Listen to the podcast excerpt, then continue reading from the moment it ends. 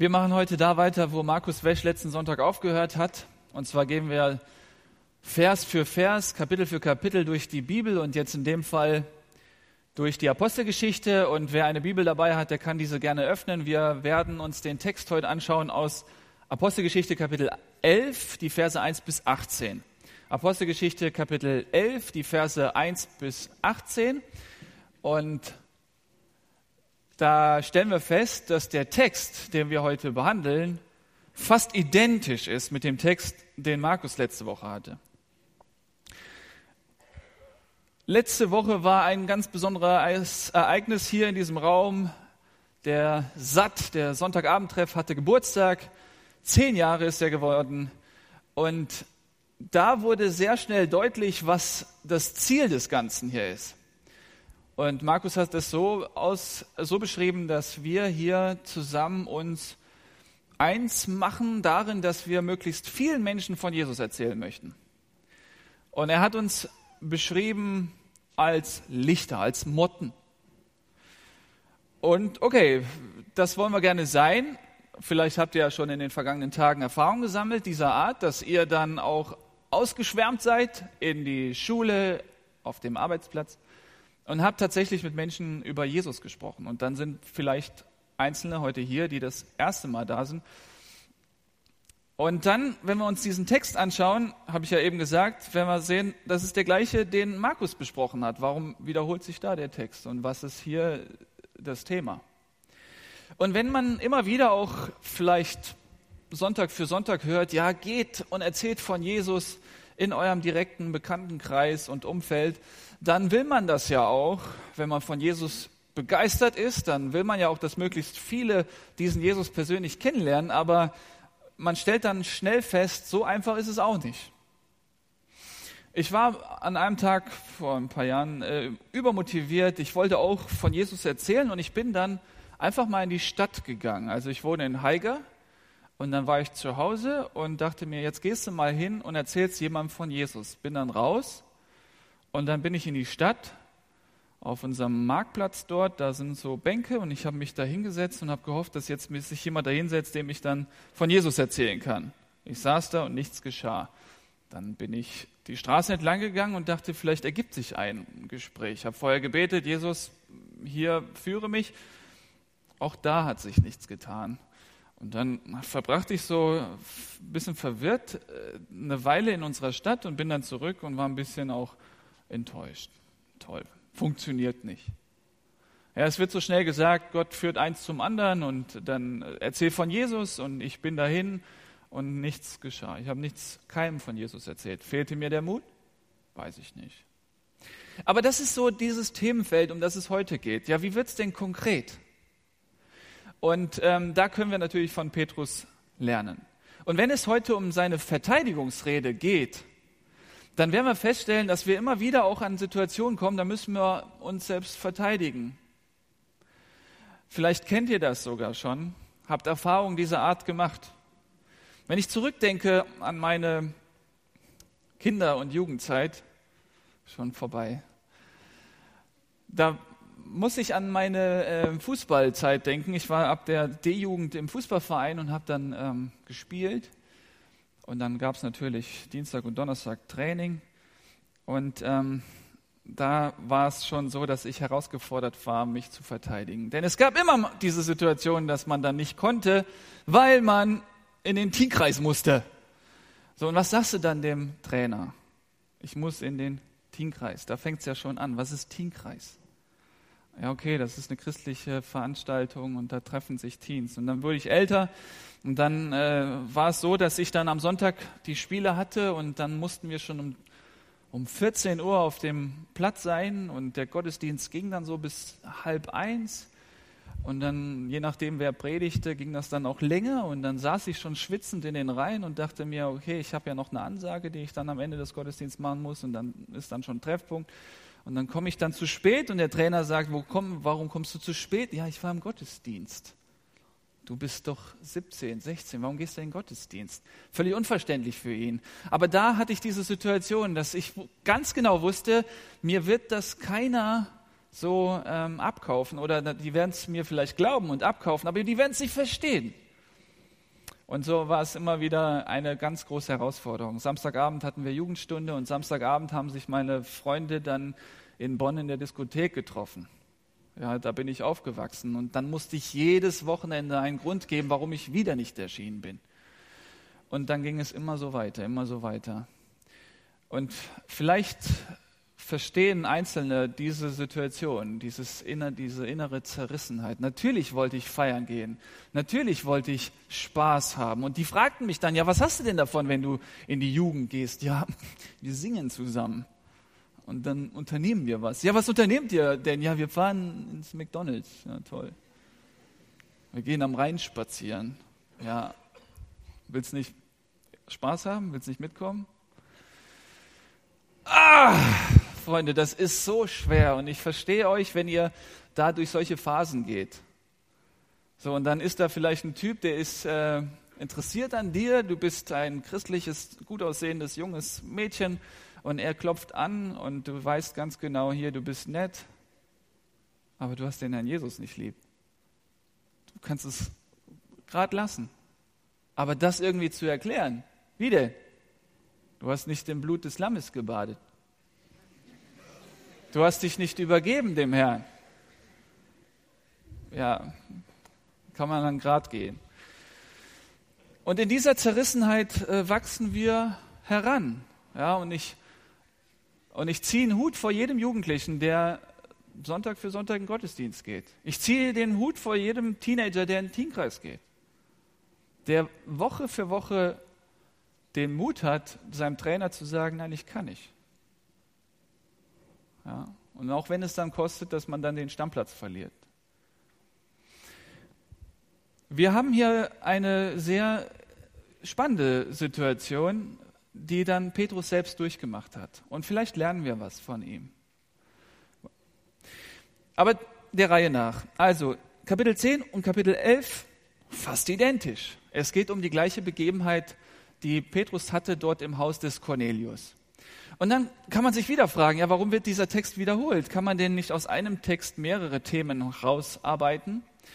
Ähm, stellt euch das mal so vor, der Schreiber der Apostelgeschichte, der Lukas, der hat ja dann äh, das Lukas-Evangelium geschrieben und dann die Apostelgeschichte. Und das war ja nicht so, dass man dann vor dem PC sitzt und dann ein Buch schreibt und dann alles markieren kann und dann äh, ja, löschen kann, sondern du hast eine Papyrusrolle gehabt. Und dann fängst du an, diese 28 Kapitel zu schreiben. Und dann weißt du, du darfst keinen Fehler machen. Und während er da so Kapitel für Kapitel dann schreibt, mit Tinte und seiner eigenen Hand, kommt er dann zu Kapitel 10 und schreibt diesen ausführlichen Bericht und dann in Kapitel 11 schreibt er das gleiche noch einmal. Ja, da könnte man sich doch ein bisschen Papyrus sparen. Könnte man sagen, hier, lest das bitte zweimal. Oder, oder er könnte sagen, ja, also jeder, der es ernst meint, der wird das doch dann gelesen haben, wird es dann verstanden haben und seine Schlüsse gezogen haben. Nee, ähm, er macht es nochmal. Und wir wissen aus dem 2. Timotheusbrief, dass alle Schrift von Gott eingegeben ist. Er saß also da und Gottes Geist hat es ihm eingegeben, schreibt das nochmal auf. Denn das ist wichtig. Und vielleicht hat er selbst nicht nachvollzogen, warum er dieses, das äh, Kapitel nochmal aufschreiben muss, aber er hat es getan, denn für ihn war es in dem Moment sinnvoll und nachvollziehbar, das nochmal zu schreiben. Gott hat durch seinen Geist das dann eben so geführt, weil Gott uns etwas mit diesen zwei Kapiteln deutlich machen will. Hier entsteht was ganz Wichtiges in der Kirchengeschichte. Und zwar, alle, die nicht Juden sind, haben ebenfalls die Möglichkeit, errettet zu werden. Also Jesus Christus persönlich kennenzulernen und damit errettet zu sein, im Sinne von ewiges Leben zu haben, in den Himmel zu kommen, nie die Angst haben zu müssen, nach dem Tod ewig getrennt zu sein von Gott. Diese Errettung gilt allen Menschen. Und das war Gott so wichtig, dass er gesagt hat, diesen Text lasse ich zweimal aufschreiben. Und hier in unserem Abschnitt finden wir diesen Text und lasst uns mal gucken, ähm, was hier steht. Und zwar in Vers 1, Kapitel 11, steht, die Apostel aber und die Brüder, die in Judäa waren, hörten, dass auch die Nationen, also die Menschen, die nicht Juden sind, das Wort Gottes angenommen hatten. So, und wenn die ja das Wort Gottes angenommen hatten und Jesus persönlich kennengelernt hatten, also die Menschen in Judäa, die Apostel, die, die Jesus selbst gesehen haben, als sie dann gehört haben, dass die Nationen auch das Wort Gottes angenommen haben, also auch Christen geworden sind, sollten die ja eigentlich wie selbstverständlich feiern und Gott loben und preisen. Stattdessen aber lesen wir, und als Petrus nach Jerusalem hinaufkam, stritten die aus der Beschneidung mit ihm. Ja, die fanden das gar nicht so cool und sagten, du bist ein, bei unbeschnittenen Männern eingekehrt, also die Beschnittenen, ja, das steht für die Juden und die Unbeschnittenen für die, die nicht Juden sind. Du warst bei unbeschnittenen Männern eingekehrt und hast mit ihnen gegessen? So, und dann habe ich ja eben gesagt, dass es schwierig ist, seinen Glauben zu verteidigen manchmal. Ja, man ist manchmal in der Situation, dass man Gründe nennen muss, weshalb man so oder so gehandelt hatte. Das ist ja vor Nichtchristen ja schon eine Herausforderung, aber viel schwerer noch von Christen. Kennt ihr so eine Situation, dass ihr euch fast rechtfertigen müsst für das, was ihr getan habt, vor Christen, vor Menschen, die an Jesus glauben? Als ich dann 17, 18 war und dann im Abitur mich fragte, wie geht's denn danach weiter, hatte dann als äh, Leistungskurse Mathe und Physik gehabt, war dann die Frage, die an mich herangetragen wurde von der Zeit, die, an, ja, die dann auf mich zukam, was kommt danach? Äh, und, und natürlich die Mitschüler, die fragten dann, ja, was willst du machen? Und dann war für mich schon in der Elf klar, ich werde Theologie studieren. Ja, stellt euch mal diese Situation vor, ja. Ich hänge dann mit denen in der Pause ab und man redet so über die Zukunft und dann fragen die mich, was willst du machen? Und ich wusste, ich werde Theologie studieren. Willst du Pfarrer werden? Willst du nicht heiraten? Willst du nicht Spaß haben? Und dann stehst du da. Doch, ich will Spaß haben. Aber du darfst keinen Spaß haben, wenn du Pfarrer bist. Nein, für mich war es klar. Gut, ich meine jetzt in der katholischen Kirche, in der evangelischen Kirche ist das noch ein bisschen was anderes. Aber für die war das eine Soße. Ich bin im Rheinland aufgewachsen, da haben die nicht so differenziert. Kirche, Kirche, fromm, damit will ich nichts zu tun haben. Und dann aber, ähm, okay, mich zu verteidigen auf dem Pausenhof, okay, das war eine Herausforderung. Aber die nächste Herausforderung war bei der Weihnachtsfeier unserer Verwandtschaft, wo Tanten und Onkel gekommen sind und gesagt haben, äh, was willst du machen? Ja, ich will Theologie studieren. Und die dann sagten, ja, mach doch was Vernünftiges. Ja, was, was sagst du denn dann? Ja, ist das nicht vernünftig? Ja, damit kannst du ja nicht Geld verdienen, ja. Und hier hat Petrus eine ähnliche Situation. Er ist vor Christen, vor den Aposteln. Und die sagen, die streiten mit dem.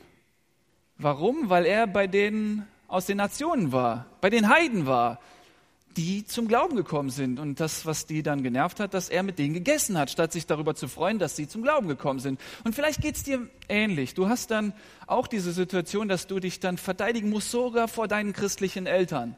Gott hat dir unmissverständlich ins Herz gelegt, hey, geh in die Mission oder mach mal ein Auslandsjahr. So, und du kommst zu deinen Eltern und sagst, ich gehe nach Kongo für ein Jahr. Und die sagen, nein, nein, nein, mein Kind. Du lernst einen Typen kennen, der ein Kind Gottes ist, der liebt Jesus und euch ist klar geworden, dass ihr zusammenkommen wollt. Du gehst, gehst zu deinen Eltern und sagst hier, äh, Hans Hermann, der liebt Jesus, wir verstehen uns gut. Und die sagen, nein, kein Hans Hermann. Ja, aber Jesus hat uns das, nein. Und dann stehst du da und dann musst du dich erklären und dann fällt es dir schwer, Worte zu finden. Und so war es dann hier bei Petrus. Und dann ähm, haben wir ja gerade eben äh, gelesen, den Abschnitt, also seine Verteidigungsrede, und die hat vier Punkte. Und in diesen vier Punkten finden wir vier Dinge, die Gott in unser Herz hineinlegt, die, un, die ganz, ganz wichtig sind für das Leben als Christ. Also vier Dinge, die Gott in das Leben, in das Herz des Petrus hineinlegt, damit er dann in dem Moment, worauf es ankommt, Kraft hat, Worte zu finden, sich nicht unbedingt schämen zu müssen, nicht fliehen zu müssen, sondern einfach aufrecht da stehen zu können und zu sagen, so ist es.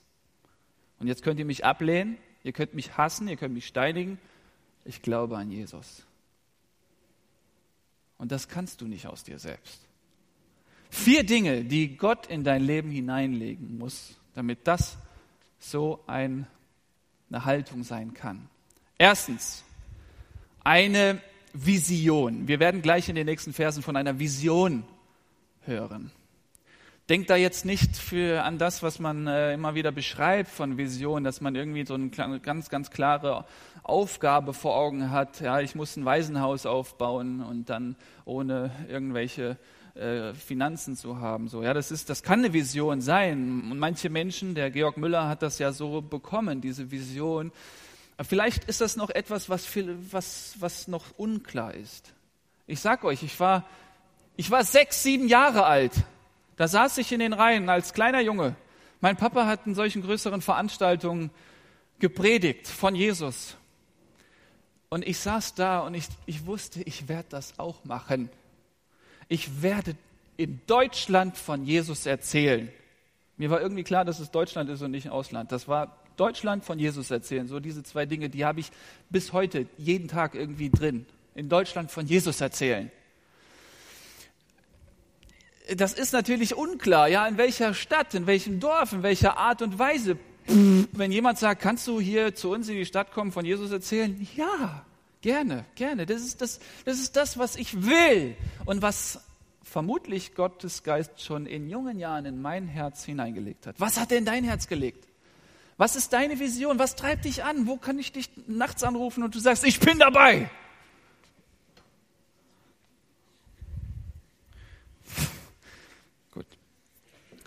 Also diese vier Dinge. Der erste Punkt, äh, Vision. Vision. Jetzt lasst uns mal lesen. Petrus aber fing an. Ja, jetzt geht's los. Seine Verteidigungsrede.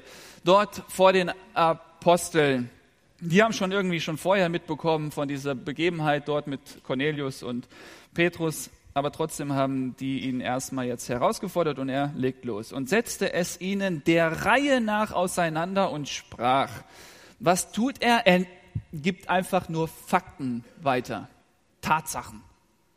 Er muss sich jetzt nichts einfallen lassen.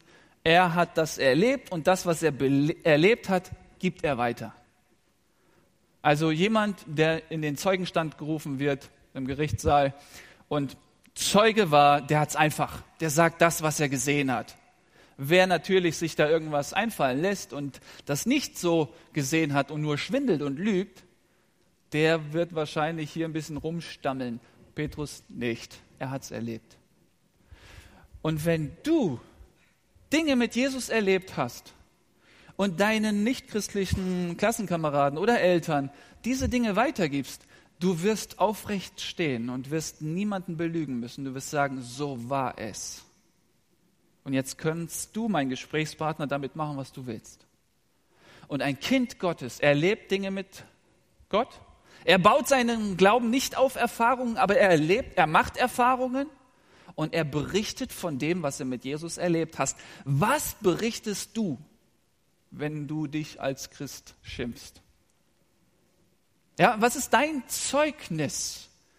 Und Jesus hat gesagt am Anfang der Apostelgeschichte 1.8, ihr werdet Zeugen sein. Nicht ihr müsst Zeugen sein, ihr werdet. Ja? Und dann kann Petrus als Zeuge auftreten, erhobenen Hauptes, vor dieser Glamour-Welt da im Haus des Cornelius. Er, ja, wie wir das letzte Woche gehört haben, als einfacher Fischer fängt an zu reden und er muss sich nicht schämen.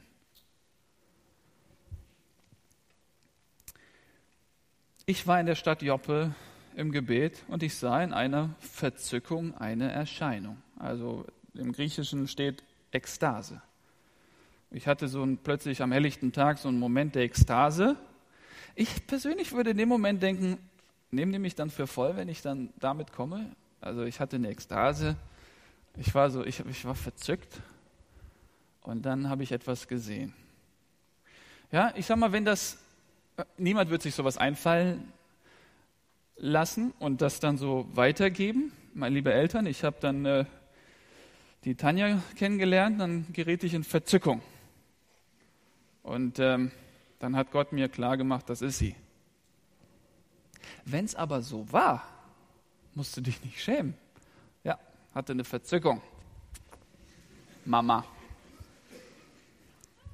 Ja. Und er, er, er sagt es einfach so, ja. Okay, und dann wie ein Gefäß äh, äh, kam da irgendwas herab, gleich einem großen leinenen Tuch an vier Zipfeln herabgelassen aus dem Himmel und es kam bis zu mir.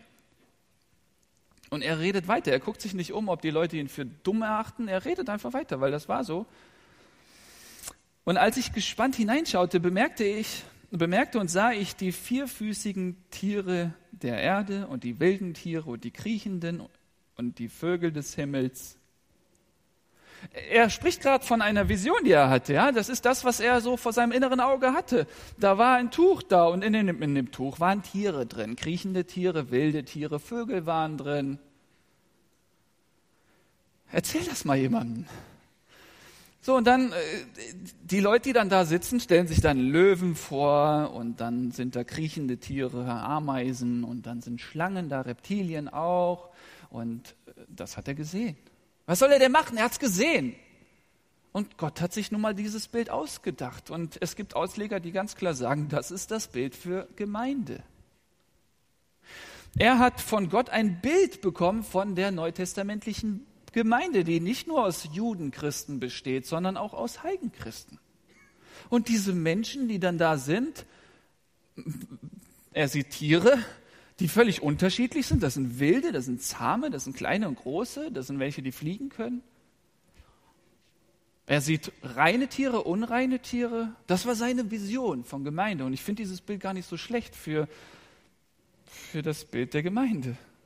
Wer ein bisschen Gemeindeerfahrung hat, wird sagen, ja, das trifft's. Das trifft, das Bild trifft's. Ja, es läuft ein bisschen chaotisch dann ab.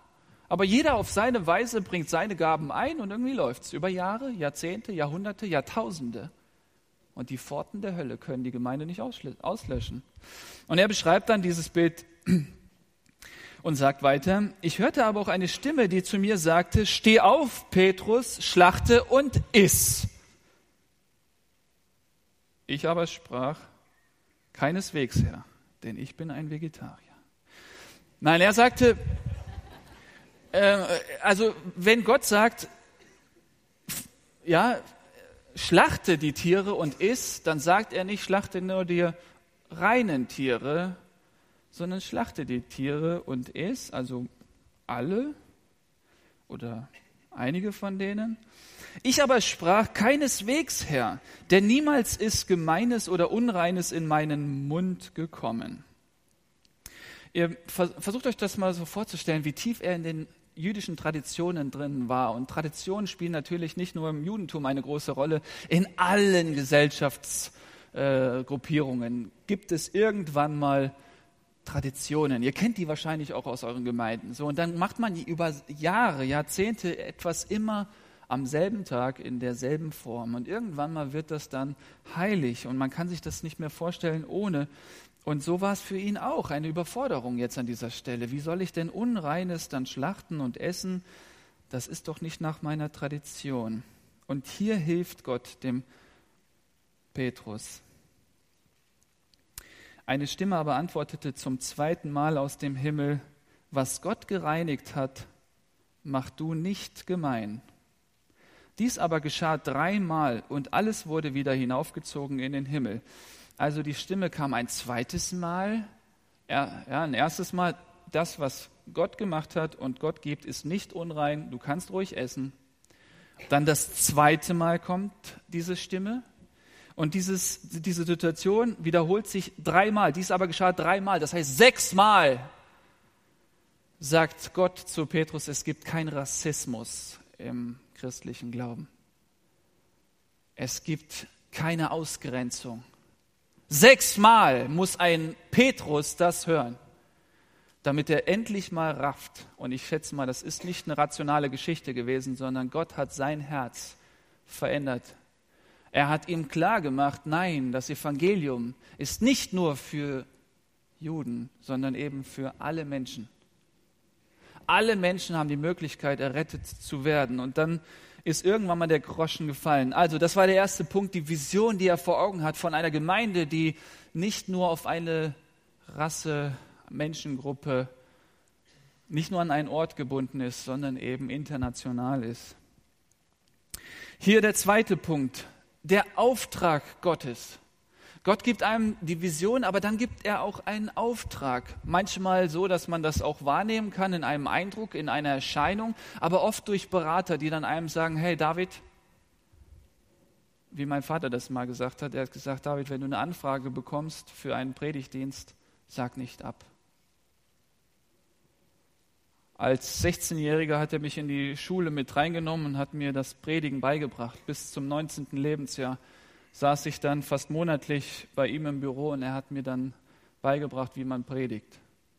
Und dann, irgendwann war ich 19, bin ich nach Gießen gegangen zum Studium und dann sagte er mir, wenn du eine Anfrage bekommst, nimm sie an. Bin ich manchmal von Gießen nach Schwäbisch Gmünd gefahren zu einer Jugendstunde, habe natürlich dann keine Gage und keine Vergütung bekommen, ja, bin dann wieder zurück. Irgendwoher kam das Geld. Leute haben mich gefragt, warum bist du jetzt für die eine Jugendstunde da runtergefahren? Ich glaube, dass Gott mir diesen Auftrag gegeben hat. Der zweite Punkt also, der Auftrag Gottes. Ich lese die Verse 11 und 12. Und siehe, sogleich standen vor dem Haus, in dem ich war, drei Männer, die von Caesarea zu mir gesandt waren. Hier der Auftrag. Der Geist aber sagte mir, ich solle ohne Bedenken mit ihnen gehen. Das waren Heiden aus Caesarea. Ich sollte ohne Bedenken mit ihnen gehen. Es kamen aber auch diese sechs Brüder, Judenchristen, mit mir und wir kehrten in das Haus des Mannes ein. Also ein ganz, ganz konkreter Auftrag. Du gehst jetzt nach äh, Caesarea, der war in Joppe, 58 Kilometer, und du gehst da in das Haus des Cornelius. Ganz klarer Auftrag. Und ich glaube, dass manchmal Gott einen großen Auftrag gibt, dass man dann viele Jahre weiß, das ist mein Auftrag, aber ich erlebe es, dass Gott immer wieder auch kleine Aufträge gibt. Mach das jetzt, geh hierhin, fahr dahin.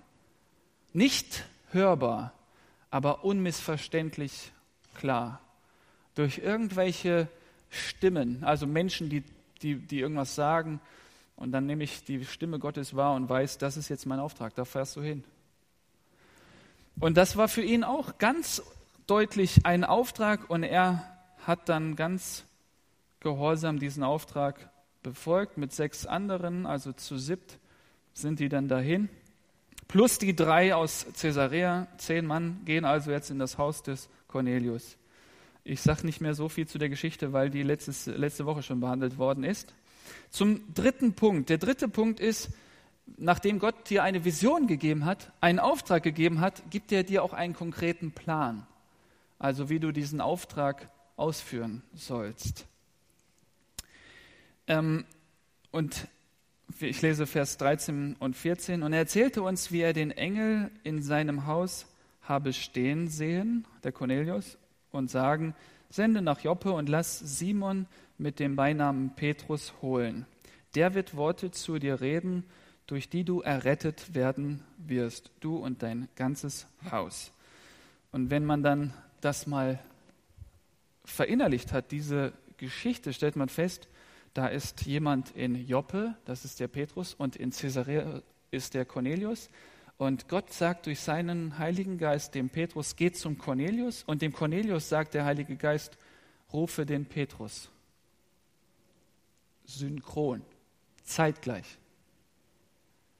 Sodass in dem Moment die Gesandten plötzlich da sind, den Petrus rufen, komm zu Cornelius. Er hatte nämlich eine Vision, einen Eindruck vom Heiligen Geist, dass du kommen sollst. Und Petrus sagt, ja, ich habe auch diesen Eindruck bekommen, diese Vision. Gott hat mir diesen Auftrag gegeben. Ja, ich gehe hin. Das ist doch genial, oder? Wo man dann sagen kann, was Gott zusammengeführt hat, ist gut. Ja, wir glauben ja wirklich, dass wenn Menschen heiraten, Männlein und Weiblein zusammenkommen, da sagt man doch vorm Traualtar, was Gott zusammengefügt hat, soll der Mensch nicht scheiden. Glauben wir das? Hier in der Situation hat das Gott gemacht. Cornelius und Petrus zusammengebracht in einem Haus. Die kannten sich nicht. Es ist geschehen. Warum glauben wir nicht an solche Situationen? Warum nehmen wir das nicht ernst, was hier geschieht, was hier geschrieben ist? Und rechnen damit, dass Gott das so auch konkret führt in unserem Leben. Dass er zur rechten Zeit unser Herz so weit vorbereitet, dass wir ganz unmissverständlich wissen, ja, es ist Zeit zu gehen. zu jemandem, der schon vorbereitet worden ist. Nach einer Predigt bin ich im Foyer auf einen jungen Mann zugegangen und habe gesagt, ich glaube, du willst dich Jesus anvertrauen. Ne? Ja, das will ich. Das war mir klar, das war ihm klar. Fertig. Das war, dann hat er gebetet, hat sein Leben Jesus anvertraut. Kann ich das vorher wissen? Nein. Kann ich das vorher planen? Nein. In dem Moment gibt Gott mir diesen Auftrag, geh hin. Für mich ist klar, ich gehe jetzt dahin. Ich habe auch plötzlich den Mut. Ich würde sowas nie tun, sonst, das wäre irgendwie peinlich. Aber dann in dem Moment war es so, ich sprach ihn an und er war nicht irgendwie irritiert, was will der denn jetzt von mir? Nein, er war völlig offen und sagte, ja, ich möchte. Ich, und ich wusste in dem Moment, das war von Gott zusammengeführt. Also, wenn Gott dir eine Vision gibt, gibt er dir auch konkrete Aufträge. Wenn er dir einen Auftrag gibt, gibt er dir auch einen konkreten Plan. So wie du konkret vorgehen sollst, in welches Haus, zu welcher Zeit, an welchem Ort. Das weiß man doch vorher nicht. Aber wenn du dich Christus zur Verfügung stellst, wirst du solche Dinge erleben. Okay, dann der vierte und letzte Punkt. Da geht es um das Größte, was Gott dir gibt, und zwar sich selber. Wenn er dir die Vision gegeben hat, den Auftrag gegeben hat, den Plan gegeben hat, dann gibt er nicht nur Arbeitsanweisungen, wie ein Chef das vielleicht tun würde, er gibt sich selbst dir. Wir lesen hier von der Ausgießung des Heiligen Geistes, dass die plötzlich den Heiligen Geist bekommen. Aber wer ist der Heilige Geist? Es ist Gott. Und wenn Gott seinen Sohn gibt, Jesus Christus, für uns, dann können wir irgendwann mal sagen, Christus in uns, die Hoffnung der Herrlichkeit. Oder nicht mehr lebe ich, sondern Christus lebt in mir. Gott gibt seinen Sohn Jesus und ich stehe hier vorne in dem Glauben, dass Christus hier in mir lebt.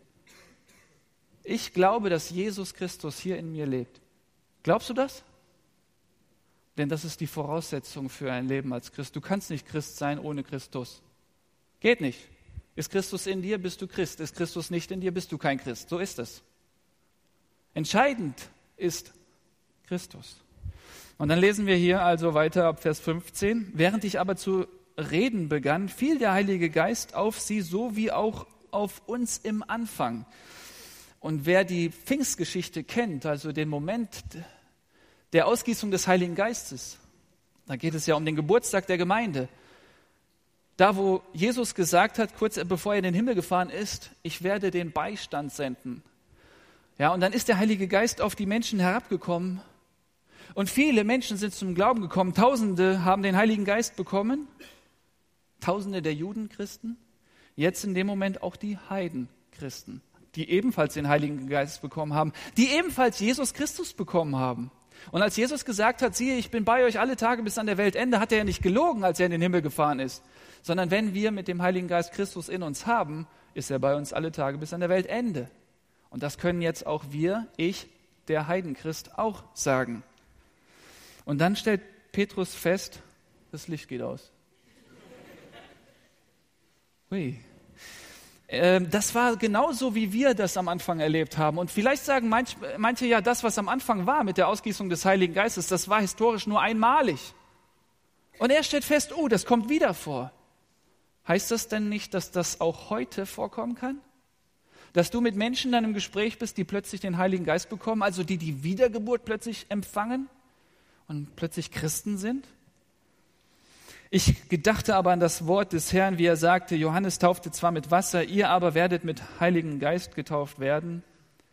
Wenn nun Gott ihnen die gleiche Gabe gegeben hat wie auch uns, die wir an den Herrn Jesus Christus geglaubt haben, wer war ich, dass ich hätte Gott wehren können. Er ist immer noch in der Verteidigungsrede. Ja, hier kommt es sozusagen zum Höhepunkt. Ja, hier, hier wird es jetzt ganz, ganz spannend im Gespräch mit den Aposteln. Also wenn die die gleiche Gabe bekommen haben wie wir, den Heiligen Geist, den auch wir bekommen haben, weil sie an Jesus Christus glauben als ihren Herrn, wer bin ich, dass ich hätte Gott wehren können?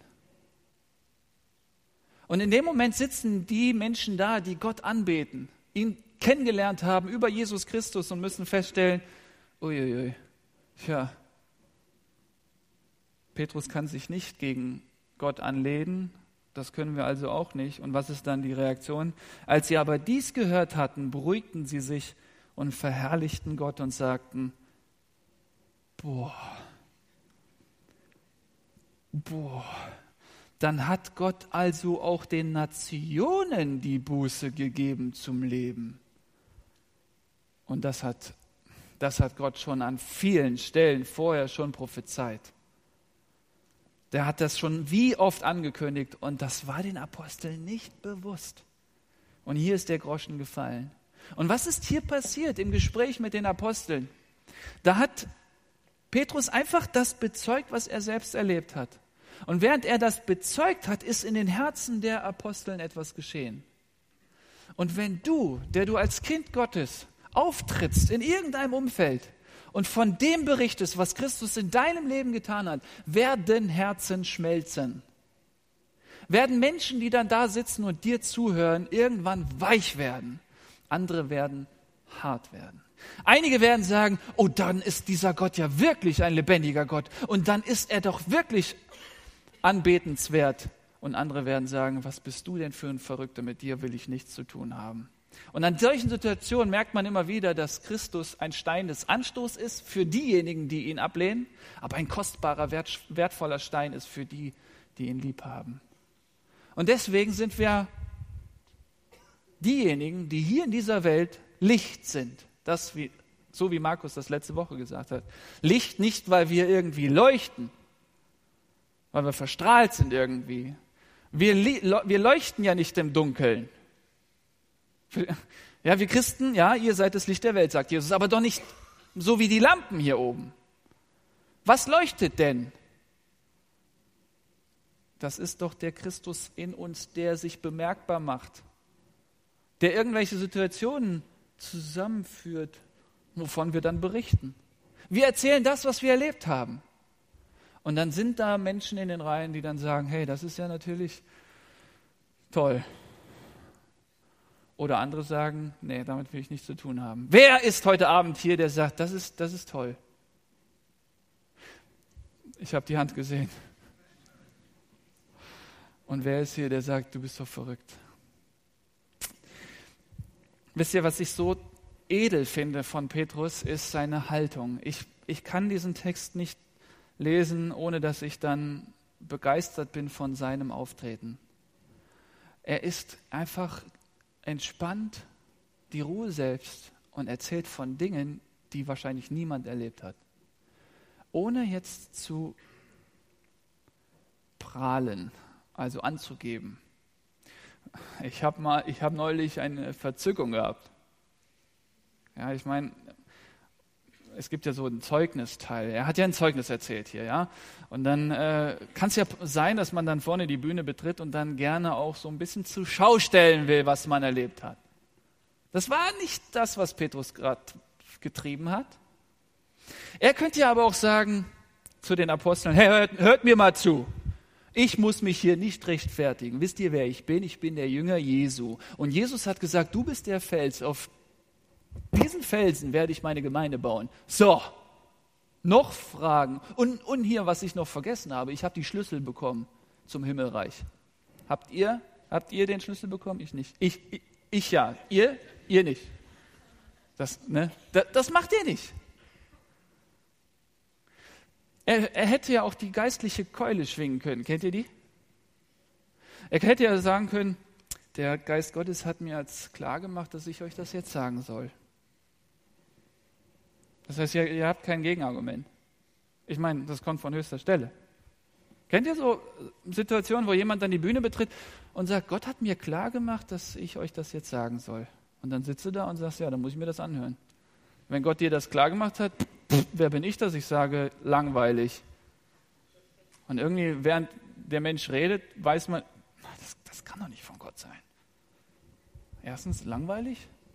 Zweitens, er will sich irgendwie selber ins Rampenlicht drücken. Das ist keine Ehre, die Jesus dann bekommt. Er redet nur von ich und ich. Aber Gott hat ihm das klar gemacht. Hätte Petrus ja auch machen können. Ja, Gottes Geist hat mir klar gemacht, dass ich euch das jetzt sagen soll. Macht er nicht. Vorsichtig damit. Und deswegen sage ich euch hier, wenn ich zum Schluss komme meiner Predigt, ja natürlich, Jesus hat uns den Auftrag gegeben, in alle Welt zu gehen. Aber denkt doch nicht allen Ernstes, ihr könntet diesen Auftrag aus eigener Kraft, mit eigenen Plänen, mit eigenen Visionen schon irgendwie umsetzen. Empfangt auch von ihm eine Vision.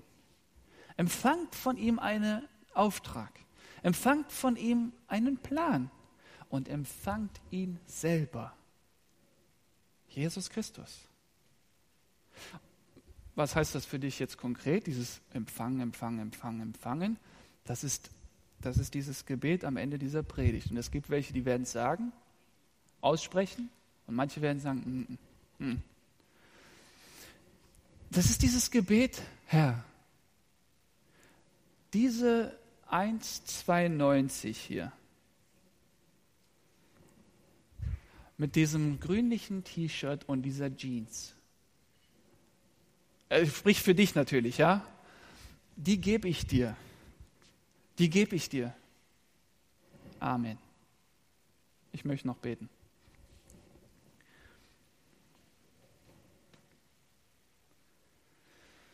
Herr Jesus Christus, wir danken dir von ganzem Herzen, dass du mit dem Auftrag, den du uns gegeben hast, Menschen von dir zu erzählen, nicht einfach verschwunden bist. Du hast dein Versprechen eingehalten, als du sagtest, ich bin bei euch alle Tage bis an der Weltende.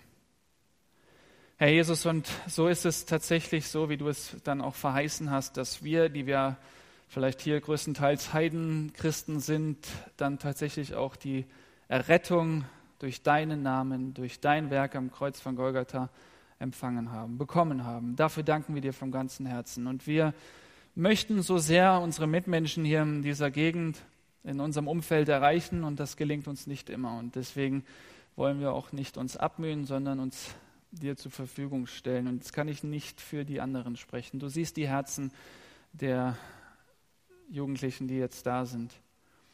Herr, ich bitte dich so sehr, dass du jeden Einzelnen persönlich, höchstpersönlich anrührst, dass du jedem eine Idee schenkst, eine Vision schenkst, ein, ein Bild schenkst, was sie ihr Leben lang irgendwie äh, vor sich haben, wo sie fokussiert in den Tag gehen können.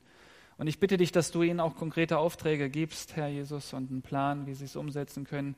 Aber Jesus, bitte lass sie erkennen, dass das größte Geschenk das Wertvollste du selber bist, Jesus Christus, und dass sie dich dringend brauchen für das Leben als Christ hier in dieser Welt.